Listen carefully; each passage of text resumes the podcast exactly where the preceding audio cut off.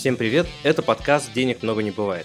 В этом подкасте мы с вами в первую очередь будем говорить о том, как сохранить свой капитал в это непростое время, а также о том, как заработать на инструментах фондового рынка. И наша главная цель – создать надежный и доходный портфель, на который вы всегда сможете рассчитывать. Тема нашего сегодняшнего выпуска – как выглядит оптимальный портфель. Иными словами, многие инвесторы сталкиваются с тем, а как лучше всего собрать свой портфель, из каких активов он должен состоять. Очень многие обращаются с просьбой посоветовать им какую-то оптимальную структуру. Может быть, купить больше золота, а может быть, наоборот, им нужно больше акций, а может быть, сделать выбор в пользу облигаций. Кто-то вообще уходит в крайности, инвестирует в ICO, в IPO, хедж-фонды, венчурные фонды. На самом деле, каждый из этих активов имеет свою привлекательность, свою привлекательность момента для входа, но, конечно, конечно, есть и нюансы, которые также стоит учитывать. И в сегодняшнем выпуске мы как раз разберем с вами, а есть ли какие-то общемировые практики, признанные практики, которые помогают инвесторам создать оптимальную структуру, которая, с одной стороны, позволяет не переживать за качество, да, что в один момент мы не проснемся и не потеряем все активы, а с другой стороны, мы не будем переживать за то, что портфель наш низкодоходный, либо наоборот, наши ожидания как-то завышены по доходности. Поэтому давайте обо всем по порядку. Почему я считаю, что эта тема на самом деле актуальна для многих владельцев капитала в нашей стране? Первое, это, безусловно, то, что большая часть активов, которая формировалась, начиная там с 90-х годов, она имела хаотичный порядок. Не потому, что эти люди не умели планировать, нет, просто было такое время, когда было тяжело что-то планировать на 5, 10, там уж тем более на 20 лет вперед. И просто исходили из того, какая была ситуация. Какая была возможность, той ситуацией пользовались, такие активы приобретали. Но в итоге это привело к тому, что у кого-то какой-то большой уклон в сторону недвижимости, кто-то владеет большими производственными площадями, кто-то приобрел бизнес, который низко ликвидный, хотя и приносит какие-то дивиденды, но в итоге нет какой-то системы, которая позволяла бы себя чувствовать комфортно, спокойно в любой ситуации. Поэтому, когда вы подходите к возрасту 50-60 лет, вы уже невольно задумываетесь о том, а как все разложить по полочкам так, чтобы получать стабильный регулярный доход и, в общем-то, больше не заниматься операционным управлением своего бизнеса. Для наглядности предлагаю рассмотреть следующий пример. У нас есть два инвестора. Один э, решил инвестировать спокойно, его ожидаемая доходность находится в районе 7-8% годовых в валюте в доллар, долларах. При этом он решил разложить все по полочкам. Акции, облигации, какие-то депозиты, немного золота, совсем немного венчурных фондов, там порядка 5%. То есть рискованная часть э, составляет не больше там 10-15%. А с другой стороны у нас есть инвестор, который говорит, да ну, Зачем я буду мелочиться? Давайте все заряжать в венчурные фонды, порядка 55%. Еще 15-20% направим в private equity фонды. Это фонды, напомню, которые покупают акции непубличных компаний. Ну, то есть, по сути, входят в капитал и тоже принимают э, участие в операционном управлении. И еще 20-30% оставляет на классические активы в виде облигаций, акций, депозитов. Причем ожидание второго инвестора, который инвестирует в венчурные фонды больше 50% своего капитала, как вы понимаете, находится на уровне там, 20%. При этом есть исследования, которые которая показывает, что как раз тот инвестор, который гонится за такой доходностью, с вероятностью больше 90% потеряет деньги. Да, вы не ослышались, именно с вероятностью больше 90%. Все дело в том, что э, те активы, которыми он наполнил свой портфель, они являются высоковолатильными. И вот эта высокая волатильность, с учетом того, что периодически придется так или иначе фиксировать убытки, скорее придет либо к нулевому результату, либо к небольшому отрицательному результату. Причем есть очень большие нюансы между тем, как вы инвестируете в венчурные фонды. Там тоже есть на самом деле большой набор правил правил, поскольку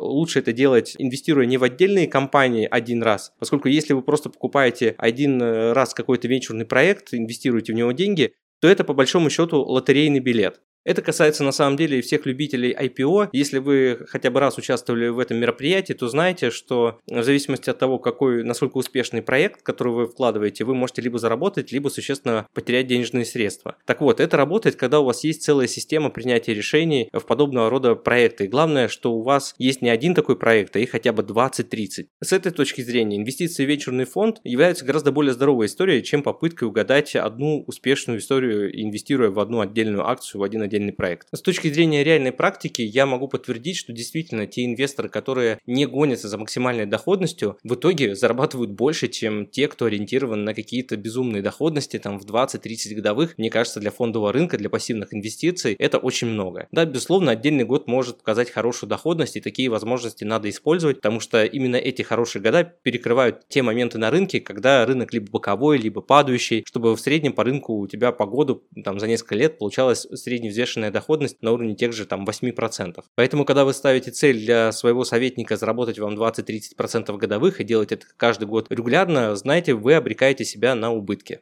Давайте я теперь чуть подробнее перечислю состав и пропорции активов, которые находятся в портфеле вот нашего такого умеренного инвестора. Причем это исследование проводил один из крупных инвестиционных домов, который сделал статистику там на основании больше чем тысячи инвесторов, проанализировал их результаты и вывел такую оптимальную структуру, которая позволяет, с одной стороны, быть уверенным в своем портфеле и получать вот ту самую ожидаемую доходность. Итак, состав. Депозиты. Порядка 7%, облигации, развивающиеся и развитые рынки около 16%, акции примерно 28%, 3% от портфеля, золото 3%, сырье 0%, хедж-фонды 6%, недвижимость в виде акций или паев фонда около 3%, недвижимость прямая в виде объектов это около 15%, private equity фонды 18%, и венчурные фонды всего 4%. То есть, если посмотреть в целом на портфель такого инвестора и представить в виде треугольника, разделить этот треугольник на три части, то в основании этого треугольника будут лежать консервативные инструменты, такие как депозиты и облигации, в целом это порядка 25, можно увеличивать там до 30%. Рискованная часть, которая будет относиться к верхушке треугольника, это еще около 20-22%, а посередине порядка 50%, то есть основная масса портфеля принадлежит к умеренным классическим инструментам, которые приносят э, хорошую взвешенную доходность, обладает рисками, но при этом не является какой-то супер рискованной частью. Поэтому первое, что вы можете сделать, глядя на свой портфель, на самом деле определить, а какая часть вашего портфеля относится к консервативной, какая часть вашего портфеля относится к умеренной, умеренной такой основной части и какая часть портфеля относится к агрессивной. Если вы видите перекос в сторону одной из этих частей, то есть у вас все в криптовалюте условно, да, то, конечно, это очень рискованный портфель. Если у вас, наоборот, все в облигациях, то это, пожалуй, чрезмерно консервативный портфель и стоит его разбавить какими-то фондами для того, чтобы получать доходность э, там, с размерной инфляцией, которая год от года тоже может меняться. Другой важный момент, на который стоит обратить внимание, это доля ликвидных инструментов. Бывает так, что инвестор затарился недвижимостью, все хорошо, приносит доход, никаких вопросов вопросов здесь нет, но все это не ликвидно. Понадобятся деньги, продавать в рынок быстро, невыгодно и, соответственно, долго. Да? Деньги уже могут нужны быть, что называется, вчера. Инструменты фондового рынка, в частности облигации, позволяют как раз закрыть эту потребность. Вы можете обладать и ликвидными денежными средствами, и достаточно надежным денежным потоком. Если вы приобретаете какие-то активы, венчурные фонды, или, как я сказал, вот ту же самую недвижимость, коммерческую или жилую, неважно, то, конечно, вы становитесь неким заложником собственных активов, поскольку не можете из них быстро выйти, не можете их быстро конвертировать конвертировать в деньги. Оптимальная доля ликвидных инструментов в портфеле находится на уровне 80-60%. То есть если доля неликвидных инструментов выше 80%, то это также будет увеличивать шансы на то, что вы скорее получите какой-то отрицательный финансовый результат, поскольку в периоды, когда потребуются денежные средства в каком-то объеме, вы вынуждены будете выходить с дисконтом. Обратите также внимание на то, что оптимальная структура портфеля содержит порядка 15% недвижимости. Это не 30, не 60, не 80. Нет, ну безусловно у каждого из нас есть свои какие-то приоритеты. Кто-то больше любит недвижимость, кто-то облигации. Я двумя руками за облигации.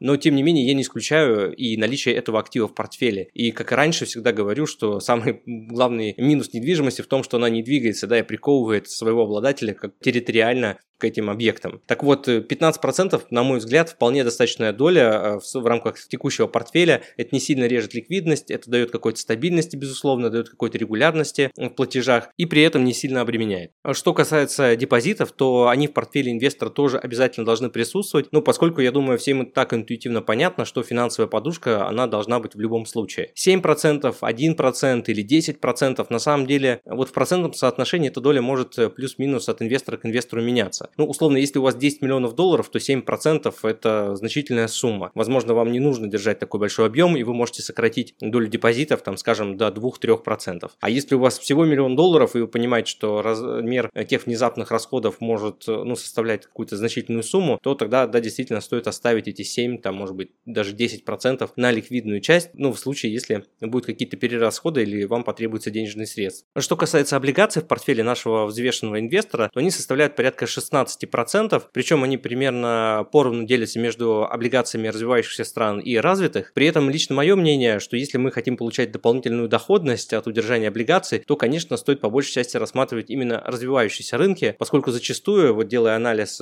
по еврооблигациям, когда смотришь какую-нибудь банды там американской компании, то они имеют долгие беда около 5-9, при этом дают доходность около 4-5. А если мы смотрим компании развивающихся рынка, да, безусловно, там есть свои риски, но при этом компании имеют здоровую финансовую модель, долг, как правило, не превышает 2-3 ебиды, и при этом купон находится на уровне 6-7%. То есть вот эта вот премия, которая платится за политический риск, она, по-моему, вполне оправдана. Более того, большая часть компаний, которые работают на развивающихся рынках, держат свои счета за границей.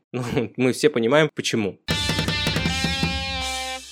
А что касается акций, то это около 28% от портфеля, тоже примерно 50 на 50 акций развивающихся стран и развитых стран. И здесь, конечно, больше фокус я бы, наверное, сделал в пользу развитых стран, поскольку их динамика в долгосрочной перспективе более устойчива, более надежна. Но некоторые спекулятивные истории, если у вас есть кому этим заниматься или вы сами готовы это отслеживать, тоже можно иногда направлять часть денежных средств. Причем по разным исследованиям, если инвестировать в фонды на развивающихся рынках, вероятность получить дополнительную альфу от работы управляющего гораздо гораздо выше, чем если вы инвестируете в фонды активного управления, которые работают с акциями на развитых рынках. Иными словами, если вы покупаете акции там, американских компаний, проще купить индекс. А если вы имеете дело с акциями, которые торгуются на развивающихся рынках, то здесь оптимально будет отдать денежные средства в управление, поскольку развивающиеся рынки, они, как правило, неэффективные. И часть дополнительной доходности делается в том числе за счет инсайта, за счет той информации, которая не всегда публична, но доступна тем же самым управляющим.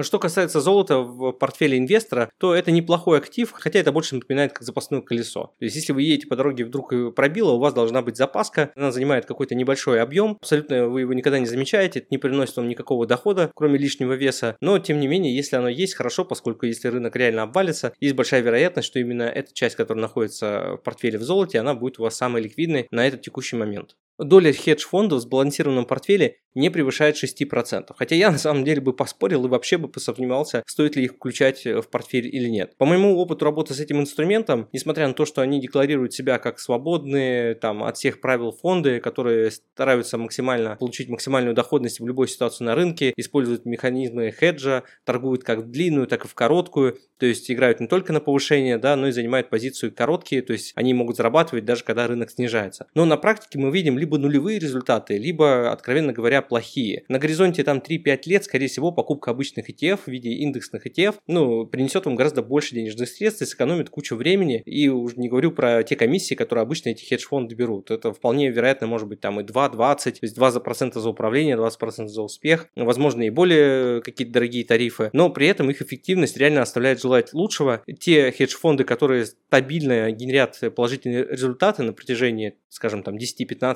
лет, они все являются закрытыми, и туда частному инвестору просто вход закрыт. Поэтому я бы вообще исключил подобного рода актив и больше бы уделил э, вес там, тем же самым облигациям, либо ETF на акции развитых стран. Еще одно важное наблюдение, которое касается в целом структуры портфеля, а не конкретных инструментов, которые его наполняют, заключается в том, что чрезмерно консервативный портфель на самом деле ничуть не рискованнее портфеля, который является сбалансированным по всем параметрам. И с другой стороны, если вы инвестируете в суперагрессивный портфель, портфель, то он ничем не превышает ожидания по доходности того же сбалансированного портфеля. Иными словами, есть какая-то золотая середина, которая вам позволяет достигнуть оптимального сочетания уровня риска и доходности. Ну, к примеру, если вы купите самые надежные облигации в мире, там, Treasury с доходностью 3%, но на самом деле ваш риск будет примерно такой же, как если вы купите э, вот разное количество активов, по перечисленному списку разложите все по разным полочкам. Почему? Да все очень просто, на самом деле все упирается в то, что такое кредитный и рыночный риск. С течением времени времени кредитный риск, он только увеличивается. Поэтому вероятность дефолта даже самых надежных облигаций, она не нулевая. Если вы думаете, что использование депозитов э, решит все эти проблемы, то на самом деле вы тоже заблуждаетесь, поскольку чем больше времени существует кредитная организация, тем более банки, которые используют кредиты, должны выполнять нормативы и несут на себе определенные риски, то с течением времени риск дефолта даже надежного банка также растет. И это тоже не решает проблему надежности. Поэтому единственным оптимальным решением будет составление такого сбалансированного портфеля, а не уход в одну из крайностей.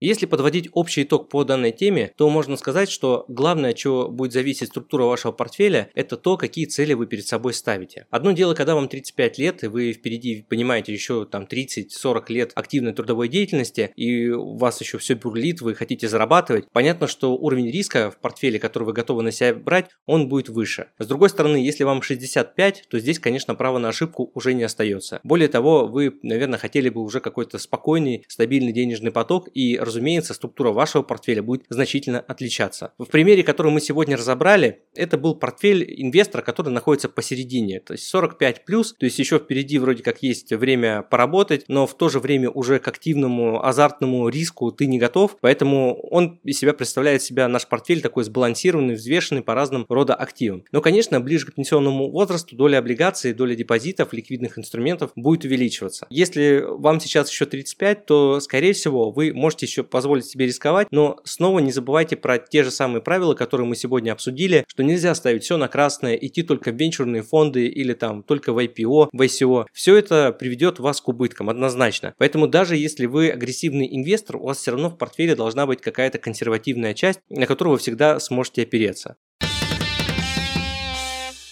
С вами был Константин Балабушка, официальный инвестиционный советник из реестра ЦБРФ, основатель агентства финансовых консультантов по еврооблигациям SkyBond. Подписывайтесь на наш подкаст «Денег много не бывает» и обязательно ставьте сердечки. Так я понимаю, что тема была актуальной, а информация полезной для вас. Читайте нас в Telegram, смотрите нас на YouTube, ссылки я оставлю в описании. Присылайте ваши вопросы мне в Телеграм и делитесь своими кейсами. Я обязательно отвечу на них в следующих выпусках, а лучшими практиками поделюсь со всеми подписчиками. Любое упоминание ценных бумаг и компаний в данном подкасте не является индивидуальной инвестиционной рекомендацией.